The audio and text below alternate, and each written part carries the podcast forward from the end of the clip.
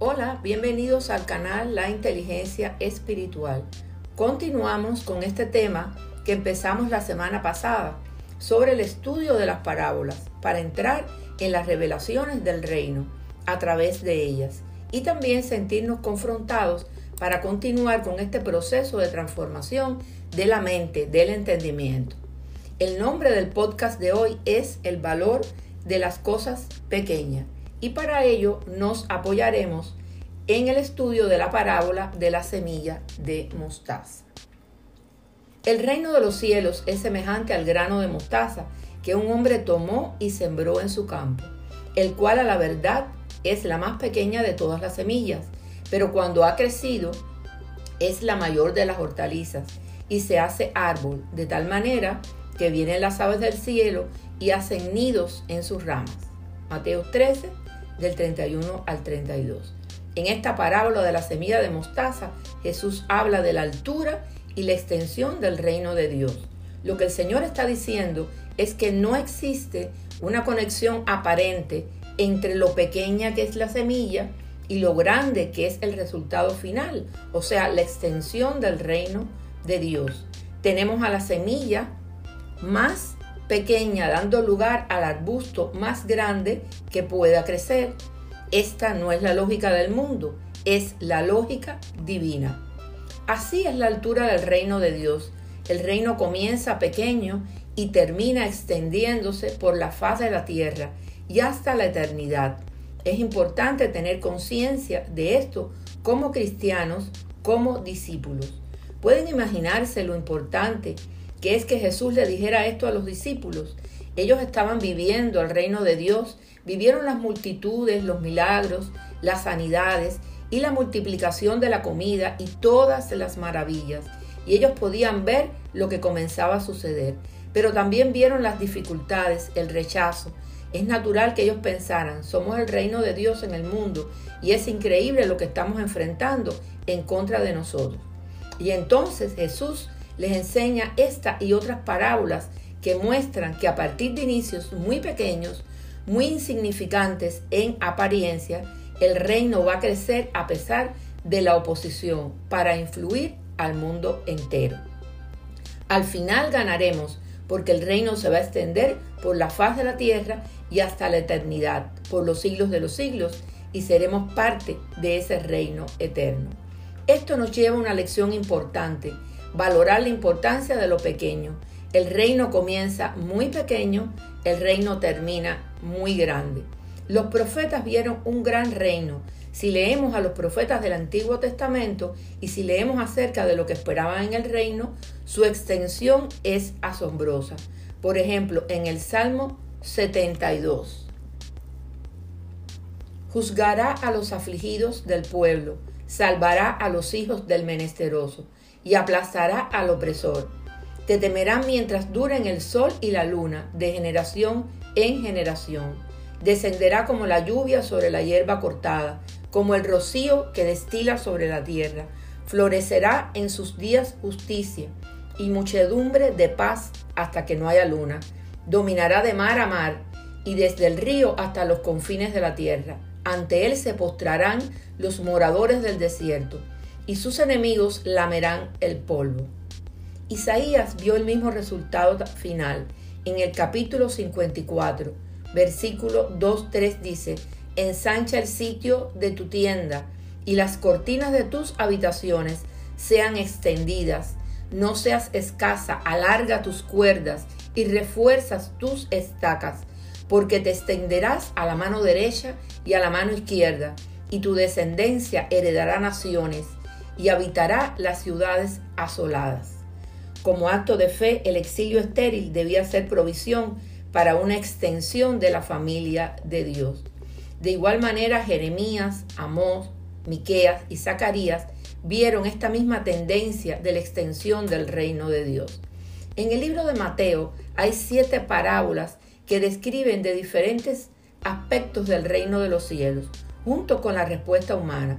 Este libro dirige a la iglesia un fuerte llamado a la proclamación del Evangelio a todos los pueblos los discípulos de Cristo deben aprender a vivir en medio de la tensión de dos épocas, la presente de cumplimiento en la persona de Jesús, en sus palabras y obras por el poder del Espíritu, y la venidera. Esto es la consumación de todas las cosas. En este intervalo de tiempo, los cristianos están llamados a ser humildes, pacientes, vigilantes, genuinos, fieles y responsables. Por eso esta parábola tiene la intención de alentarnos. En estos tiempos difíciles solemos desalentarnos con facilidad. A veces el mundo parece que se nos aplasta con las enfermedades, con el COVID, con la violencia. Por eso es importante valorar lo pequeño y aumentar la fe para fortalecernos en medio de estos problemas, para ver la luz en medio de la oscuridad y para tener paz en medio de la tormenta. A veces buscamos lo grandioso, lo asombroso, lo impresionante, lo fastuoso, porque esos son los estándares del éxito del mundo. Pero el Señor nos habla de cosas pequeñas que se vuelven grandes con su fuerza, con la fuerza del Santo Espíritu, no con nuestra fuerza. Si podemos honrarlo y servirlo con pequeñas acciones y detalles, Él se alegrará. Si no hacemos cosas pequeñas es que no hay un entendimiento aún de lo que es honrar al Señor. Si alguno me sirve, sígame y donde yo estuviere, allí también estará mi servidor. Si alguno me sirviere, mi Padre lo honrará. Juan 12, 26. De esta manera ayudamos a que el reino de Dios se extienda a toda criatura. Usted y yo tenemos la necesidad de asumir esa responsabilidad de la extensión del reino de Dios. Es una decisión que debemos tomar nosotros. En esta tarea no estaremos solos. Jesucristo nos guía, nos muestra el camino y cómo hacer las cosas. Nuestra eficacia en esta labor se fundamenta en confiar en Dios como nuestro proveedor. Si, permanecemos, fieles a la idea de extender el reino, la autoridad de Cristo nos acompaña. No esperemos lo grande para actuar, debemos usar lo que tenemos y las cosas pequeñas para divulgar la palabra a familiares, amigos, en el contexto donde vivimos y trabajamos. El Señor lo verá con agrado. Hacerlo con fe para agradar a Dios. Solo tienes que poner tu fe en acción. Sé fiel en lo poco.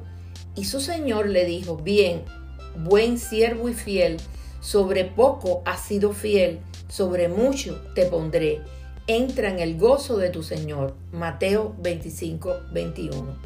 Fijémonos que nuestro Señor utilizó el mismo término de semilla de mostaza en Mateo 17, 20, cuando dijo, si tuvieran fe como un grano de semilla de mostaza, podrían decirle a este monte, quítate y se movería. O sea, está hablando de una medida de fe, como un grano de mostaza. O sea, ustedes no tienen la fe suficiente, dijo Jesús. Le digo la verdad, si tuvieran fe, aunque fuera tan pequeña como una semilla de mostaza, podrían decirle a esta montaña, muévete de aquí hasta allá, y la montaña se movería y nada sería imposible. Aunque en la parábola que estamos estudiando de la semilla de mostaza, Jesús está hablando de la extensión del reino de Dios o del reino de los cielos, que son términos equivalentes, y cómo crece y su tendencia de extenderse desde lo pequeño a lo más grande, en este versículo de Mateo 17:20, que usa también la semilla de mostaza, está hablando de la fe. Son cosas relativamente diferentes, pero están relacionadas porque debemos comprometer nuestra fe con el propósito de extender el reino de Dios, pues esa es la gran comisión, es nuestra responsabilidad. También debemos recordar que Jesús es el autor y consumador de la fe, o sea, Él es el que perfecciona la fe, estando persuadido de esto, que el que comenzó en vosotros la buena obra, la perfeccionará hasta el día de Jesucristo. Filipenses 1.6. La fe que parece pequeña o débil puede alcanzar lo humanamente imposible. Debemos movernos con la fuerza del Espíritu Santo que es el poder de Dios y su provisión. Dios utiliza un tiempo de pequeñeces que es poderoso. Estos días no son un error ni un castigo, son días de formación y preparación. Después hay otra idea importante e interesante en la parábola eh, que dice al final de la parábola, esto crece tanto que las aves del cielo vienen y establecen su residencia, construyen su nido y viven en sus ramas. ¿Qué es lo que estas aves representan? Jesús está diciendo que en última instancia el reino de Dios crece a tal extensión que las naciones encuentran su refugio y protección en el reino. Ahora, las aves no son el arbusto de mostaza, no necesariamente son parte del reino. Debemos entender, algunas veces el reino se refiere a los santos verdaderos en el reino y otras veces es más grande que eso. Y en este sentido es más grande. Aquí estamos viendo el reino en términos del dominio soberano de Dios sobre todo. Y esta es la concepción más universal del reino de Dios. Porque donde el cristianismo florece, la gente que se sube a las ramas de él prospera debido al florecimiento del cristianismo, aunque no conozcan a Cristo. Estamos del lado del rey y el reino sigue creciendo. Qué hermosa metáfora que habla del crecimiento del reino de Dios, de la vitalidad de la verdad de Dios, de la energía con la que desde un pequeño comienzo el reino de Dios avanza a un gran final. Gloria a Dios. Y como siempre, te hago la cordial invitación de que si aún no conoces al Señor o han perdido el primer amor, es decir, que ya no tienen el fervor y el apasionado compromiso de antes, porque ha aparecido la rutina y la costumbre, ha sustituido el amor intenso hacia el Señor, pues te invito que hagas conmigo esta oración escritural. Dice la palabra de Dios y al que me viene no lo rechazo. Juan 6:37. Porque todo el que invoque el nombre del Señor será salvo. Romanos 10:13. También dice la palabra que si confesaras con tu boca que Jesús es el Señor y creyeres en tu corazón que Dios lo levantó de los muertos, serás salvo.